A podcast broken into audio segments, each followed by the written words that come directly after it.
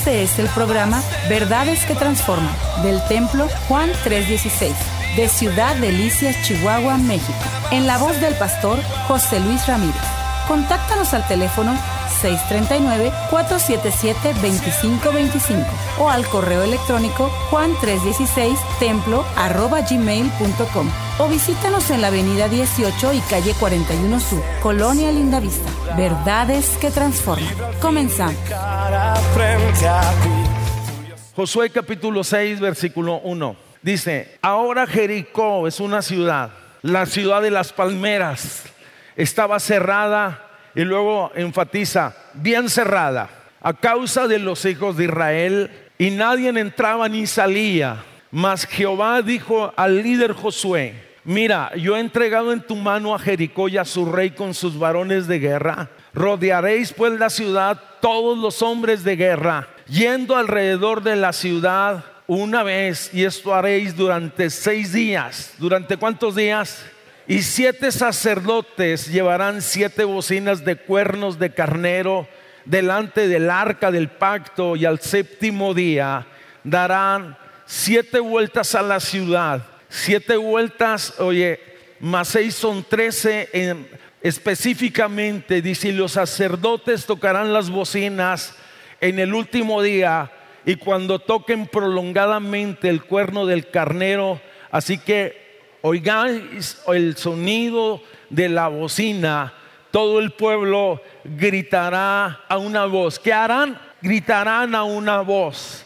Y el muro de la ciudad caerá entonces, subirá el pueblo cada uno derecho hacia adelante. Me adelanto a una lectura. Aquí hay instrucciones muy claras, lo que debían de hacer, pero en el versículo 17 no, no vaya allá, solo se lo digo dijo, cuando entren a la ciudad, no toquen absolutamente nada de lo que ahí está, porque es anatema, en otras palabras, está maldecido. Hace algunos años atrás estaba en la estaba cursando el segundo año de la licenciatura en teología y nos tocó una clase que es bastante fuerte en su contenido, el Nuevo Testamento, que tiene muchos conceptos pero aparte de que en sí la clase no es fácil, nos tocó un maestro que era un norteamericano que tenía muchos problemas para comunicarse con nosotros. La verdad, oye, a los tres, cuatro días él seguía hablando, hablando, hablando y conceptos quedaban ahí estancados en mi mente y yo me sentí un tanto frustrado. Yo decía, no voy a poder. Recuerdo que así un poco desesperado, un poco angustiado, empecé a orar aquella noche. Le dije, Señor, ayúdame.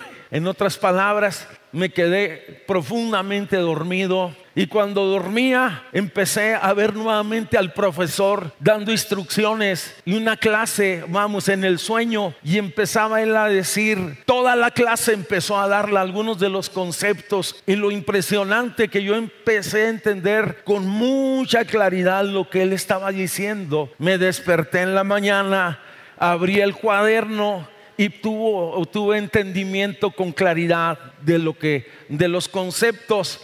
Oye, y entendí que es Dios quien nos ayuda en las situaciones difíciles, cualesquiera que estamos nosotros enfrentando. Tal vez hay situaciones imposibles en nuestra vida, en nuestra fe. Pudiéramos decir que esto es normal. Podría ser cuando hablo de situaciones imposibles, puede ser para usted imposible tener casa propia y dice es que lo que yo alcanzo, el dinero que poseo no me da. Algunos se les hace imposible poder llevar a sus hijos hasta el fin de una carrera profesional y pagar entonces la universidad. Algunos se les hace imposible en ocasiones sacar adelante su negocio o emprender algún negocio nuevo o algunos terminar su carrera. Pero también en el plano espiritual, en ocasiones sentimos, oye, que hay situaciones que no avanzamos y podemos decir que sentimos que es imposible vivir una vida cristiana victoriosa. Por el contrario, cuando yo voy a la escritura y veo quién es Dios, dice que nada es imposible para Él. Pero no solamente es un Dios lejano, como lo decía hace un momento, sino Él quiere hacerme partícipes de sus bendiciones. Él es Señor, Él es Maestro, Él es guía. Él es todo para nosotros, pero también hay promesas donde dice que por medio de Él somos más que vencedores conforme al propósito de Dios. Nada es mágico en la fe, yo quiero ser muy claro. No quiero dejar dudas en la mente de las personas. Oye, que tú vayas a pensar que no pasarás por procesos.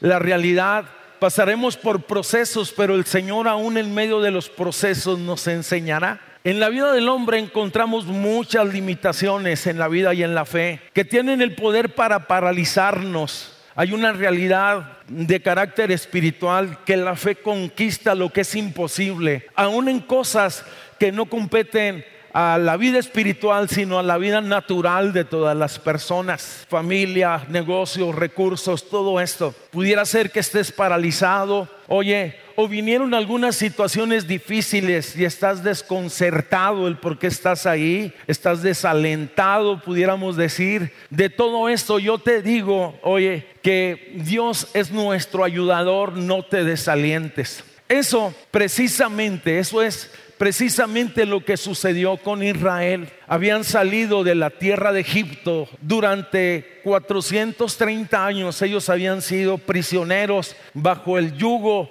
de Egipto, habían sido esclavizados. Dios los saca y les promete una tierra que fluye leche y miel. Y es entonces, después de ser librados de esa esclavitud, ellos se encaminan a la tierra prometida y Jericó es la primera ciudad, se puede decir, es el camino obligado para llegar a lo prometido. Podemos decir que era el primer obstáculo. Quisiera resaltar que hasta aquí Israel no había enfrentado una sola batalla. Ningún enemigo, vamos, de frente con frente, de espada a espada. Dios los sacó, ellos no tuvieron necesidad de defenderse o de una rebelión, simplemente siguieron las instrucciones, fueron liberados, las puertas de Egipto se abrieron, oye, el mar rojo se abrió y ellos fueron testigos del poder de Dios y dice así textualmente la escritura, lo libertó con mano poderosa. Pero ahora estaban ante una ciudad y no era cualquier ciudad, era Jericó. Era un desafío. Sus moradores sus murallas. Oye, la arquitectura como estaba construida era una fortaleza impresionante, difícil de tomar. Sus murallas eran altas, fuertes. Sus moradores o los que allá habitaban eran guerreros experimentados en la guerra. Ellos estaban confiados y seguros en esa fortaleza. La llegaron a llamar ciudad inconquistable. Es interesante razonar, oye, aún había otras cosas porque pareciera imposible la conquista de Jericó. Esa es la realidad. Había otras cosas. La ciudad de Jericó, según leímos el texto, estaba cerrada y eso me dice que estaba alerta estaba bien cerrada, con los ojos abiertos y decían, aquí no entra nadie. La ciudad estaba armada y preparada para resistir y no estaban dispuestos a negociar. Eran señores de esa tierra. La ciudad era muy antigua y podían resistir una batalla por largo tiempo. La estructura como estaba hecha, inclusive por dentro, tenían suficiente agua y comida. Por el otro lado, Recuérdese que Israel venía del cautiverio, habían estado prisioneros y no contaban con armas adecuadas para derribar los muros. Para derribar esos muros se necesitaban algo más que buenas intenciones. Israel tampoco contaba con un ejército capacitado humanamente para lograr tal hazaña. Esto pareciera entonces imposible para Israel. La conquista de esa primera ciudad. Como para nosotros hoy hay situaciones similares que enfrentamos que parecen que nunca y que es imposible que podamos resolverlas. Un ejemplo, un hogar en crisis, un matrimonio, una familia a punto de perderse, oye, y nos sentimos impotentes y decimos, es imposible. Una economía en el piso, estoy endeudado, y una fila de compromisos que no los puedo resolver.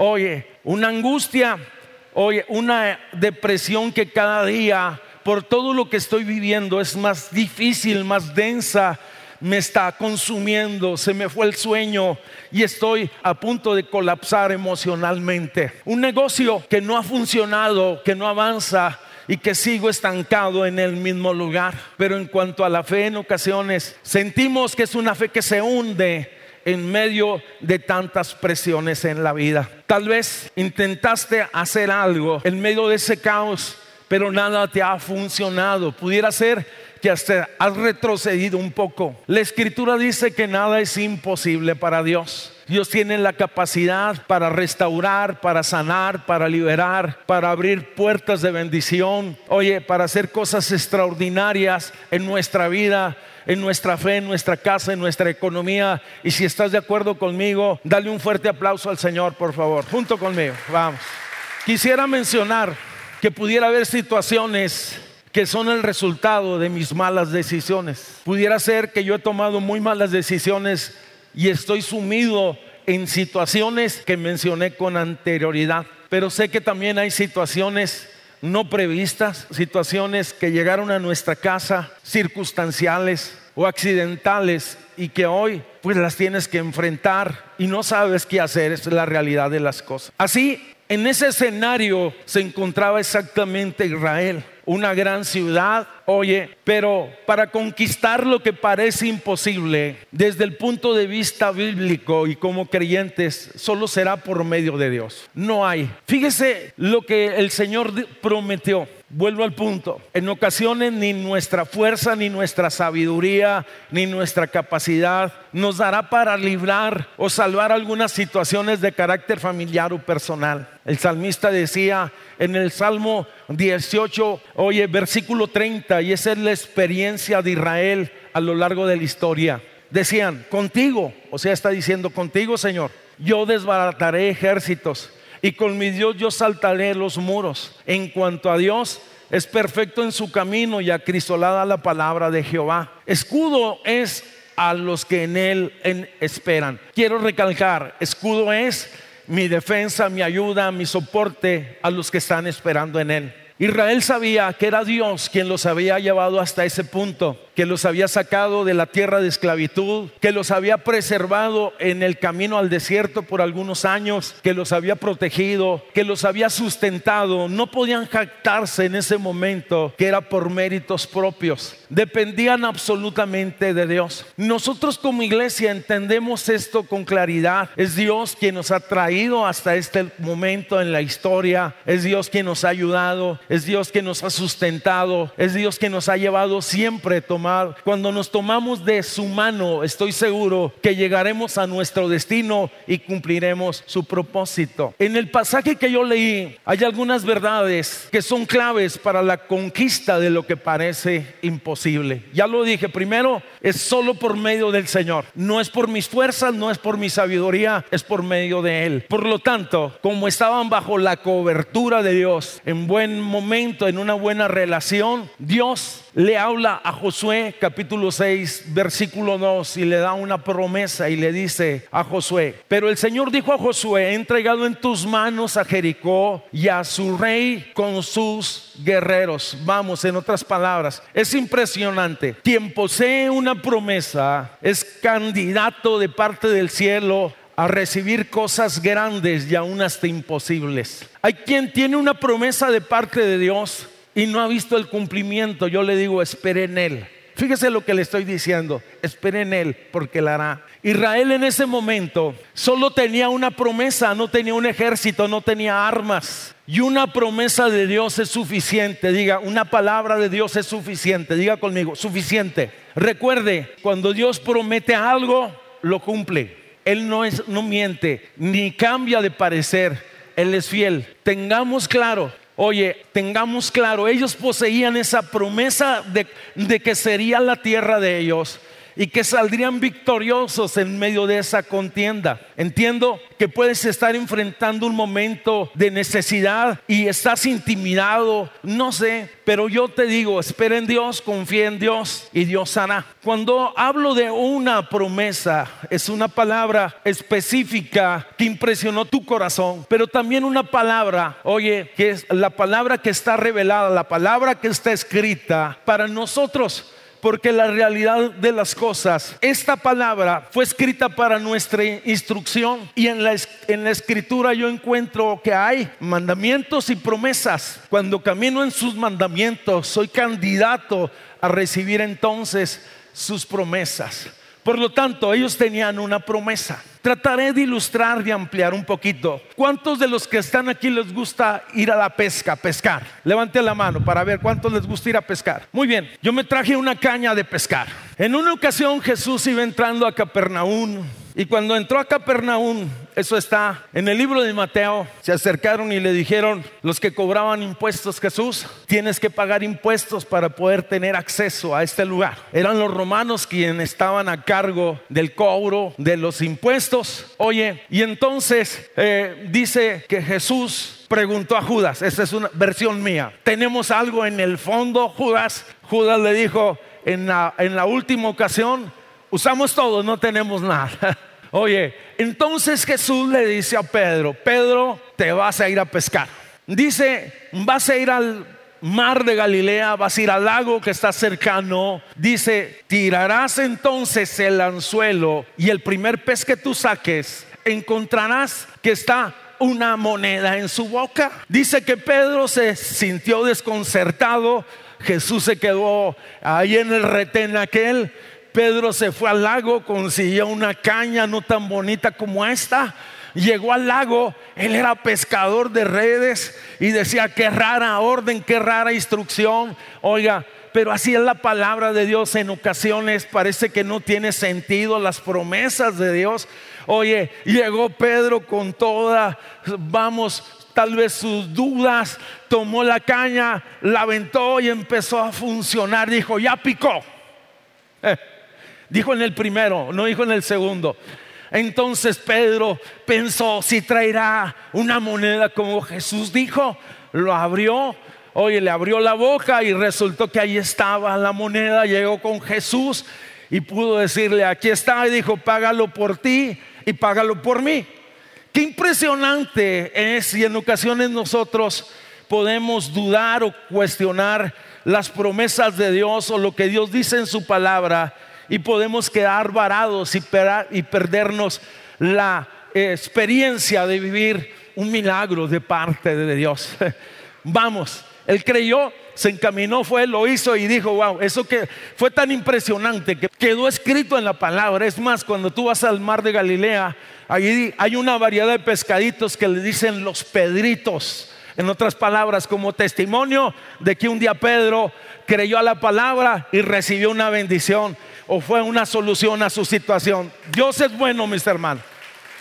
Tal vez lo que tú posees en este momento no es suficiente para suplir tus necesidades, pero si tienes una promesa, será suficiente lo que tienes. Volvemos al punto. Dios les dio promesas a Israel de que conquistarían la tierra, pero no es el caso único, sino hay infinidad de pasajes de que me hablan que Dios dio una promesa, una palabra y que se las cumplió. Segunda de Reyes capítulo 4, una mujer viuda, endeudada, pobre, oye, va en busca de un profeta, le presenta su situación, tal vez esperaba que el profeta le diera un poco de ayuda económica.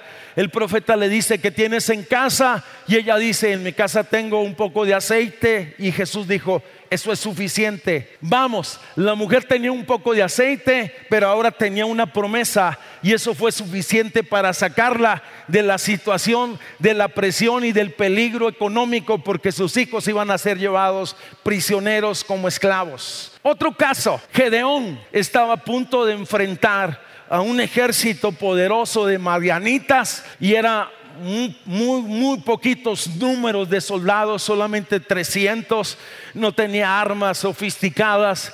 Y Dios le dijo, tomarás esos cántaros y esas antorchas encendidas, encendidas, y con eso vas a enfrentar entonces a ese ejército. Oye, oye, esas cántaros y esas teas y la promesa fue suficiente para una victoria sobre los ejércitos madianitas. ¿O qué decir de Moisés? En su momento estaba acosándolo ese gran ejército de Faraón. Oye, venía dispuestos a tomarlo nuevamente para llevarlos como prisioneros a la tierra de Egipto.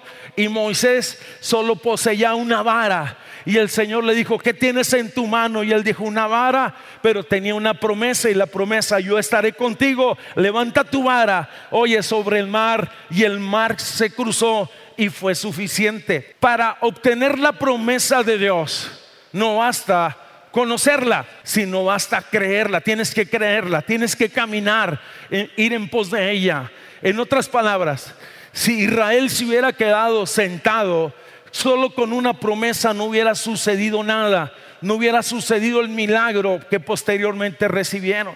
Segunda, segunda instrucción que Dios les da a ellos. Dios les dio, aparte de una promesa, Dios les dio indicaciones claras para conquistar lo que parecía imposible.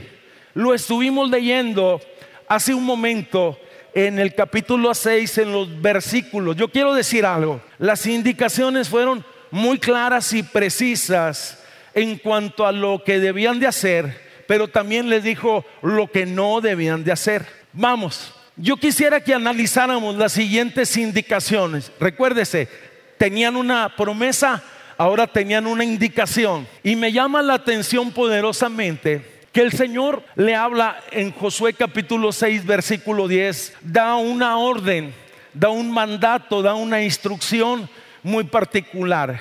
Y Josué mandó al pueblo diciéndoles de parte de Dios, no gritarán, ni se oirá vuestra voz, ni saldrá palabra de vuestra boca hasta el día que yo les diga, gritad, entonces van a gritar. Está diciéndole, sé que van a, les iba a dar una instrucción de que rodearan la ciudad, pero tendrían que caminar en silencio, diga, en silencio, callados. Tal vez algunos dicen, ¿qué cosas? La realidad cuando yo veo el pasaje, veo que Dios quería que ellos mantuvieran una, mantuvieran una actitud de fe hasta el final, en otras palabras, que estuvieran expectantes en la fe. Oye, para conquistar lo imposible, la verdad tenemos que tener expectativas de fe y una actitud de fe. Eso es lo interesante. En este proyecto cada detalle es importante. Sigamos entonces en la fe siguiendo las instrucciones o las indicaciones que Dios nos manda. Me impresiona que les dicen, estés inquietos por seis días. Vamos. La mayoría de las personas, yo meditaba en esto y decía, ¿por qué en silencio? Porque, oye, la instrucción era caminar, rodear la ciudad en silencio y gritar en el momento que tenían que gritar, adorar en el momento que tenían que adorar. Porque la mayoría de los humanos somos muy curiosos. Oye, en cualquier plan y proyecto que exista, en el diseño de la casa, en el trabajo, en, en todas partes. Oye, siempre solemos tratar de hacer recomendaciones y no estoy diciendo que sea malo, puede ser bueno, pero en cuanto a la fe, las indicaciones es quietos, estad quietos y ved que yo soy Dios. Pudiera ser que el Señor les estaba diciendo, no hablarán porque regularmente con nuestras palabras nosotros podemos contagiar a otros de desaliento, de desánimo, de derrota, según nuestra condición emocional esté. Y por lo tanto, como estaban ante un desafío de ese tamaño, pudiera ser que decía, se están quietos y estén expectantes, atentos a lo que Dios va a hacer. No se les permitió estar eh, opinando, callados, vamos, hasta el final tendrían manera entonces de expresarse. Segunda indicación, estarían quietos, vamos, pero activos. Silencios pero activos. La segunda indicación, van a rodear la ciudad, el lugar. Dice el 6.3, rodearéis pues la ciudad todos los hombres de guerra yendo alrededor de la ciudad una vez. Y esto se hará durante seis días. Ya lo dijimos, el séptimo día serían siete vueltas. Rodear es andar alrededor. Rodear es una estrategia de guerra que se usa en la antigüedad. Solían, vamos, solían cercarla, solían empezar a caminar alrededor de la ciudad, que vieran el poderío que tenían, vamos, las armas, los ahorcaban en algún momento, no los dejaban eh, que entrara nada de alimentos, pero aquí eran solamente seis días. Se puede decir que el rodear una ciudad no era suficiente para una victoria en el plano bélico, vamos, pero las estrategias de Dios son únicas. Les dijo en otras palabras, y esto yo reflexionaba, que en Josué capítulo 1 versículo 3, el Señor le dice, todo lo que, todo lugar que pisara la planta de vuestros pies, dice, yo se los voy a dar. Qué interesante es esto, estaban ya en la tierra prometida, empezaron a darle vueltas a la ciudad y yo pensaba, bueno, ¿eso qué tiene que ver con nosotros? Aprendemos que hay que actuar en casa, oye, en el negocio, hay que tener tiempos de meditación, hay que tener tiempos de reflexión, hay que tener tiempos de oración, insistiendo una y otra vez. Esto implicaba, oye, ser perseverante. 6.3 dice claramente, esto era un asunto, vamos, de seis días y el séptimo día vendría la victoria. Alguien dijo acertadamente que la perseverancia es el ritmo que Dios marca para alcanzar las promesas.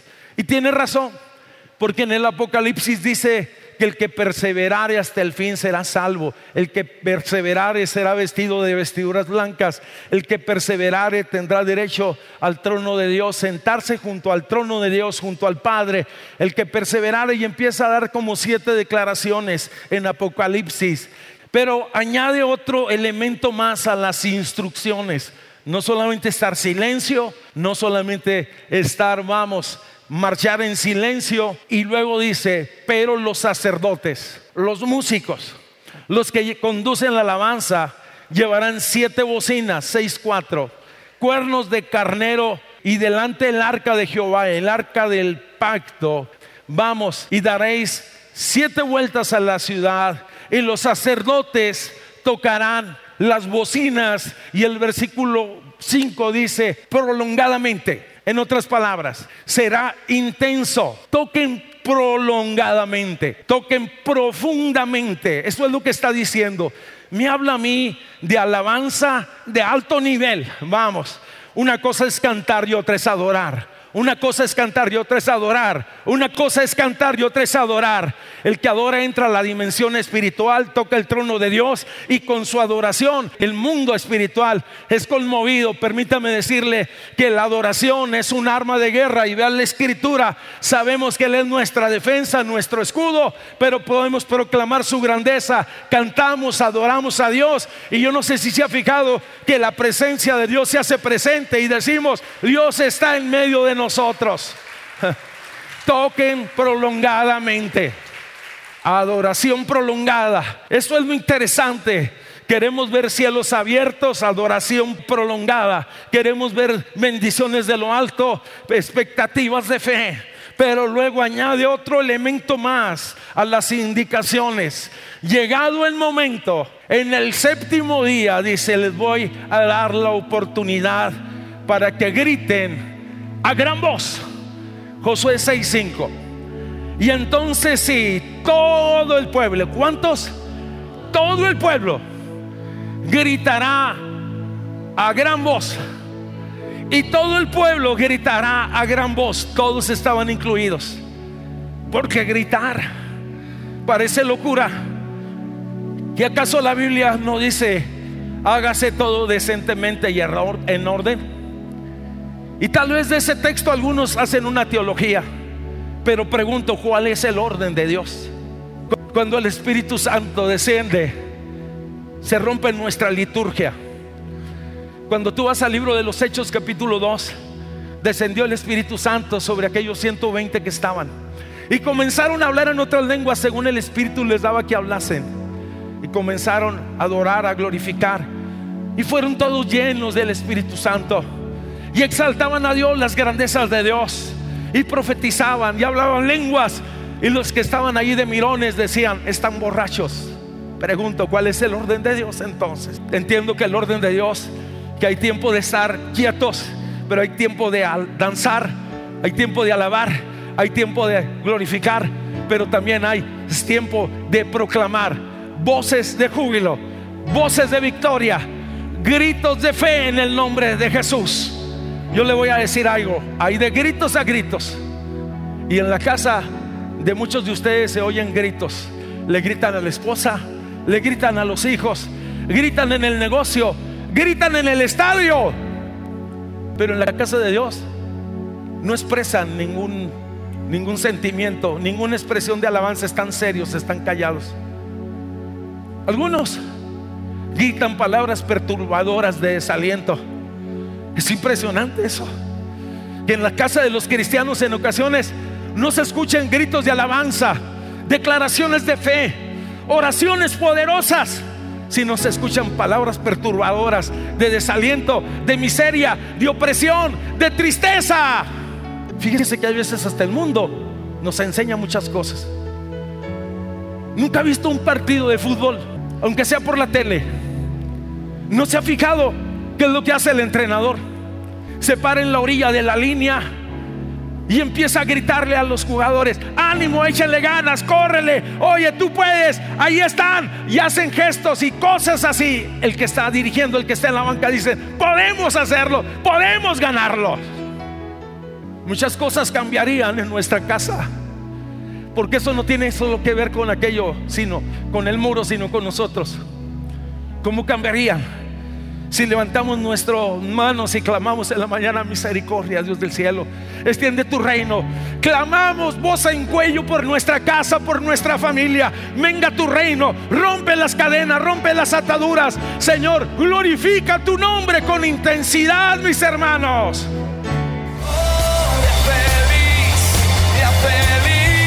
Este fue el programa Verdades que Transforman del Templo Juan 316 de Ciudad Delicias, Chihuahua, México. En la voz del pastor José Luis Ramírez. Contáctanos al teléfono 639-477-2525 o al correo electrónico juan316 templo arroba gmail.com o visítanos en la avenida 18 y calle 41 Sur, Colonia Lindavista. Verdades que Transforman.